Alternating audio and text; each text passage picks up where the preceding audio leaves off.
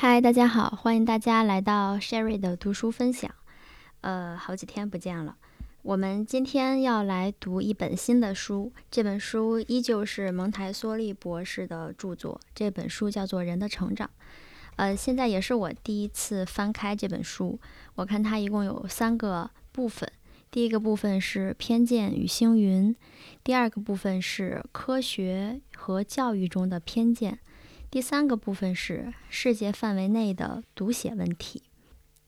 呃，从这本书开始呢，我是希望，如果我有时间的话，我能把我要读的部分先自己读一遍，然后我再把它讲出来，把我觉得重要的内容跟大家复述复述。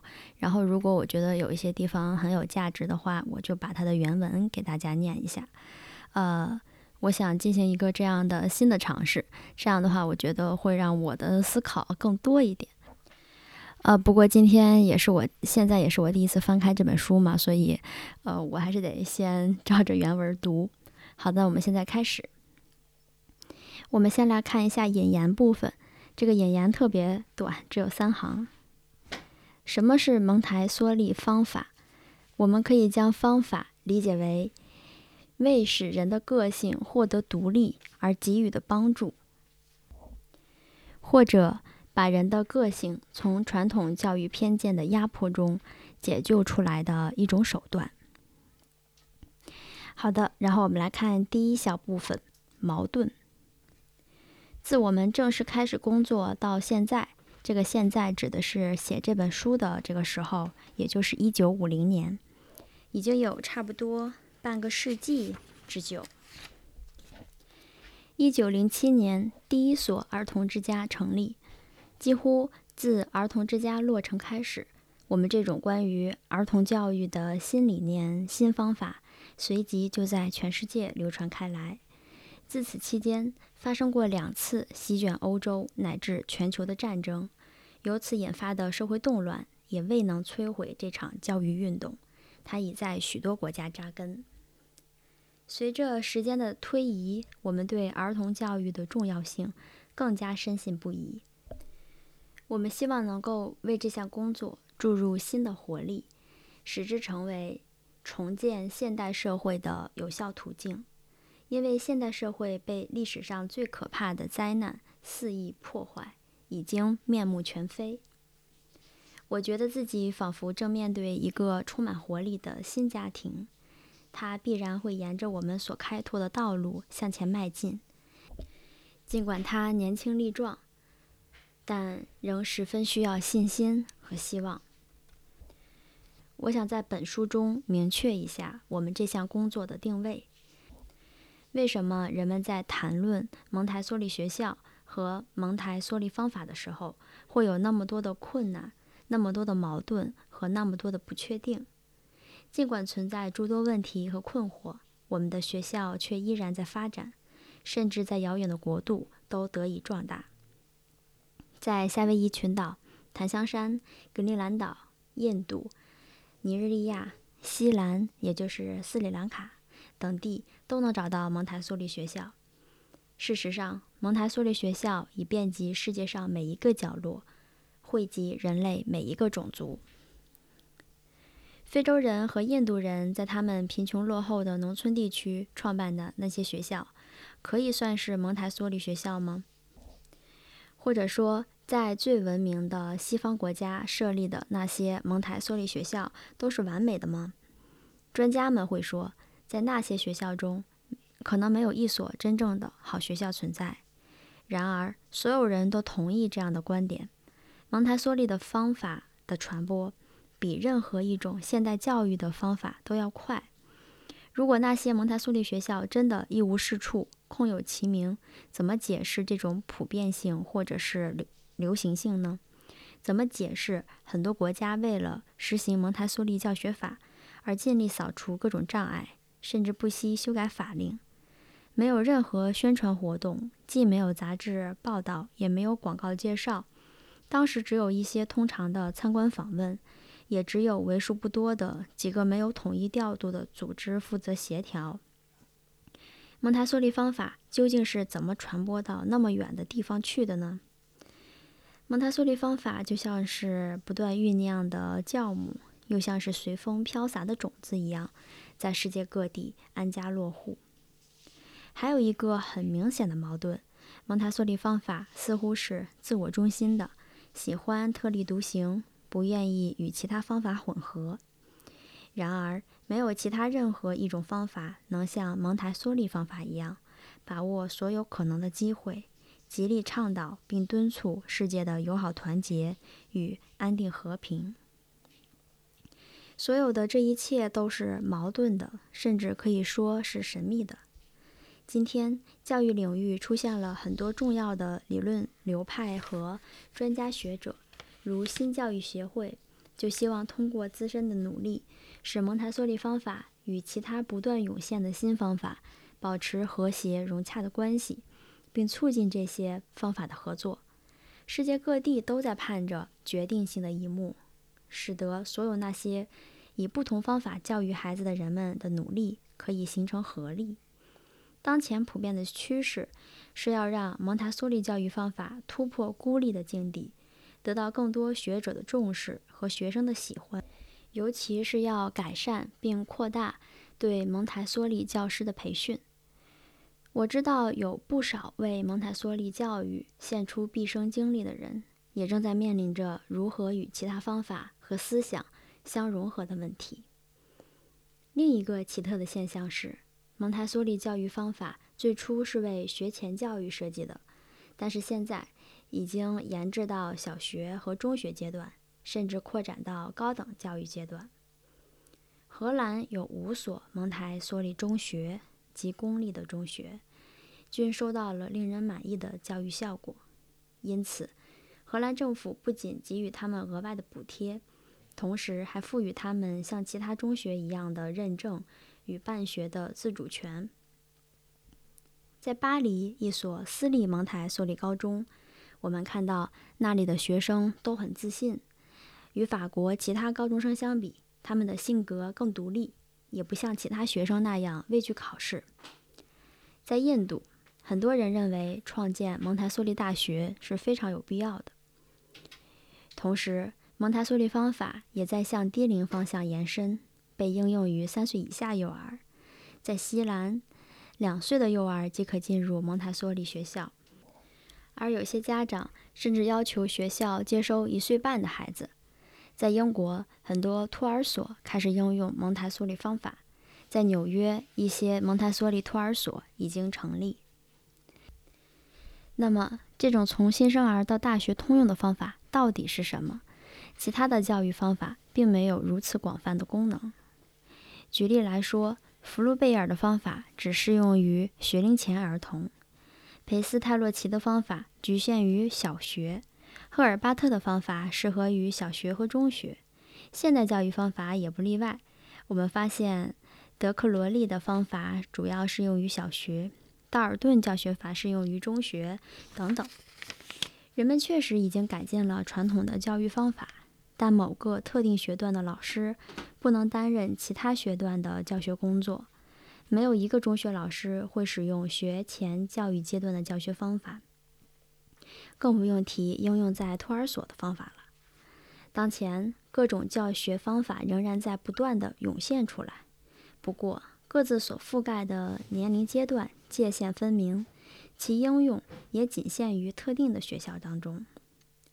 用福禄贝尔方法教高中的设想纯属无稽之谈，将托儿所教育引入大学的主张亦是异想天开。那么？为什么人们会认真考虑将蒙台梭利方法延伸至各个教育阶段？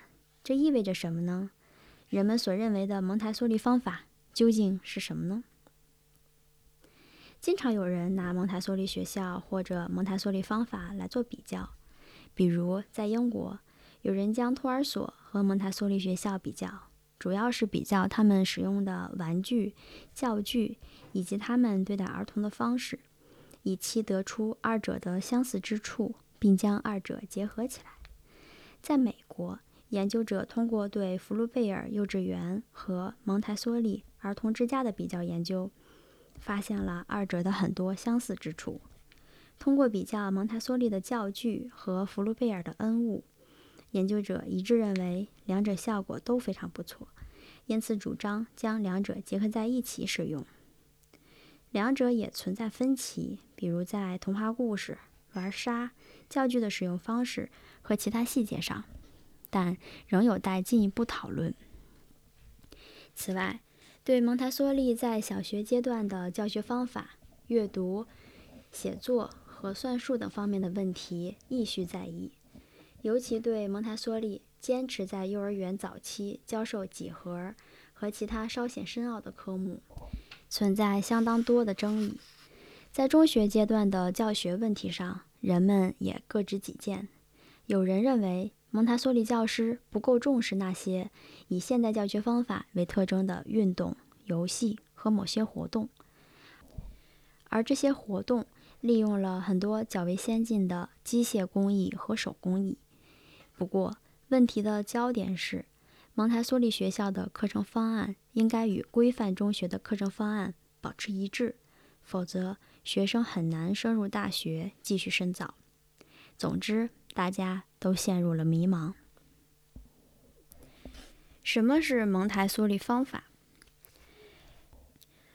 人们希望通过言简意赅的论述，弄清楚蒙台梭利方法到底是一种什么样的方法。假如我们不考虑“方法”这个名称，也抛开对方法的一般认识，那么所谓蒙台梭利方法就比较简单易懂了。我们要考虑的是人类性格，而非教育的一种方法。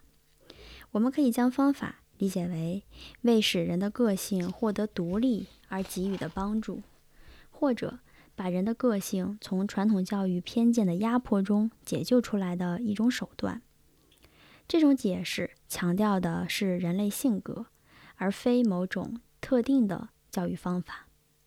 我们必须以保护儿童权益、科学的认知他的天性、向社会宣告他的权利，来取代构想教育理念的那些支离破碎的方式。人格为人类所共有，不管是欧洲人、印度人。还是中国人都同属人类，都具有各自的人格。如果能找到某种帮助人的个性发展的生活条件，它必定会涉及并影响所有的国度。那么，何谓人的个性？从哪里开始？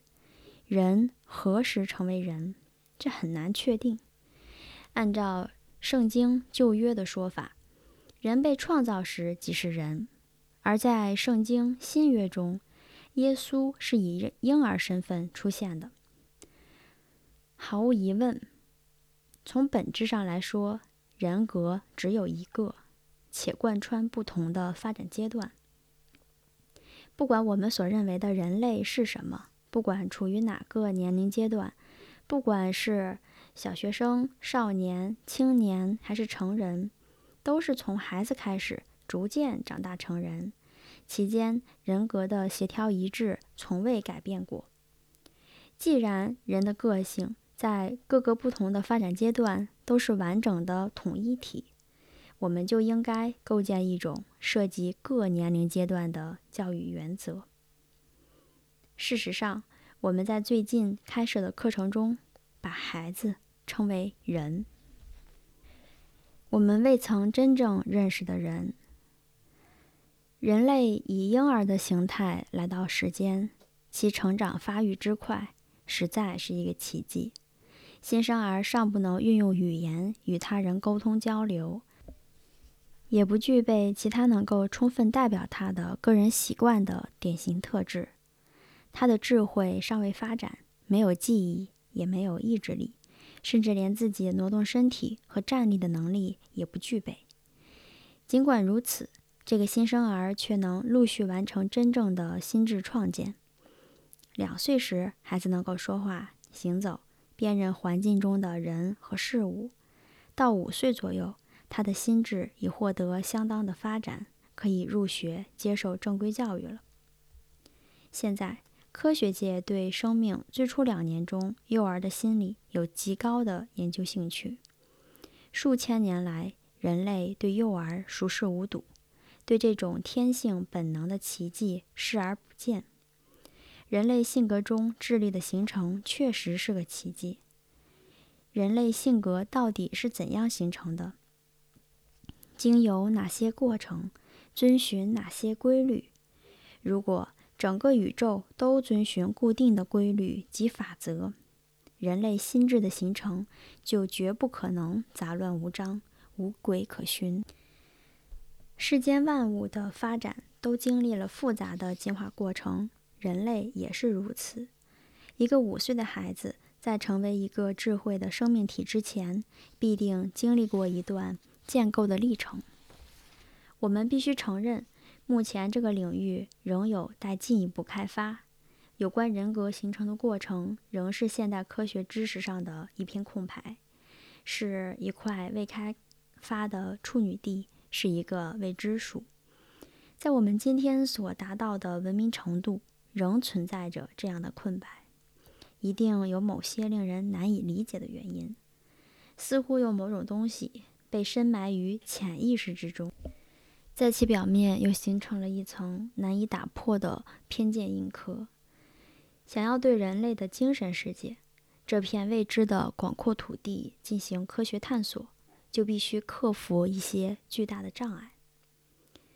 我们现在只知道，在人类心智当中存在着一个尚未引起我们注意和兴趣的谜团，就像不久前我们刚刚发现南极大陆的冰层一样。这个南极大陆的冰层在1820年才被证实存在。人们组织探险队赴南极，呃，勘测考察。直到这个时候，那片充满着奇迹和宝藏的大陆才出现在人们眼前。探险队冒着生命危险，克服了厚厚的冰层和异常酷寒的气候的阻碍，证实了南极的自然奇观。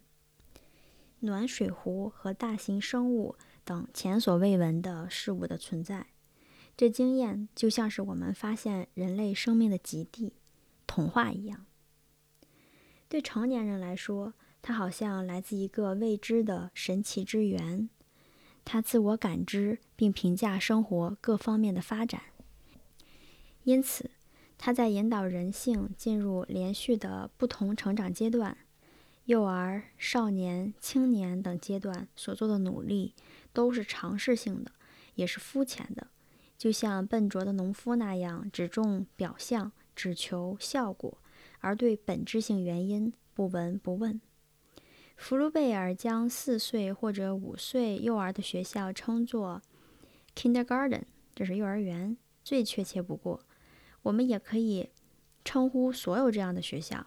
尤其是那些旨在为儿童谋求福利、创造快乐的好学校，我们应该把所有这样的学校都称作儿童花园，以区别那些僵化专制的学校。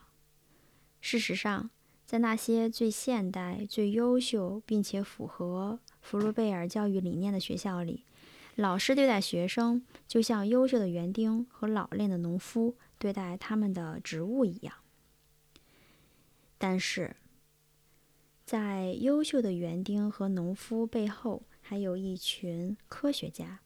他们观察大自然的奥秘，凭借各种实验获得大量知识，不仅能够帮助人们深入了解植物，还可以用来改良品种。现代的园丁和农夫之所以能培育出那么多花卉和农产品的新品种，改造森林，甚至改变地球的面貌，是因为他们由科学获得了技术原理。这些成效不是研习经验、遵循惯例就能够取得的。因此，那些娇艳的花朵、五彩缤纷的复瓣康乃馨、华丽动人的兰花、硕大芬芳的无刺玫瑰。以及其他改变大地面貌的奇花异果，都是人类科学研究的成果，是科学带来了新技术，是科学家推动了比原始自然更丰富、更美丽的超自然的积极建构。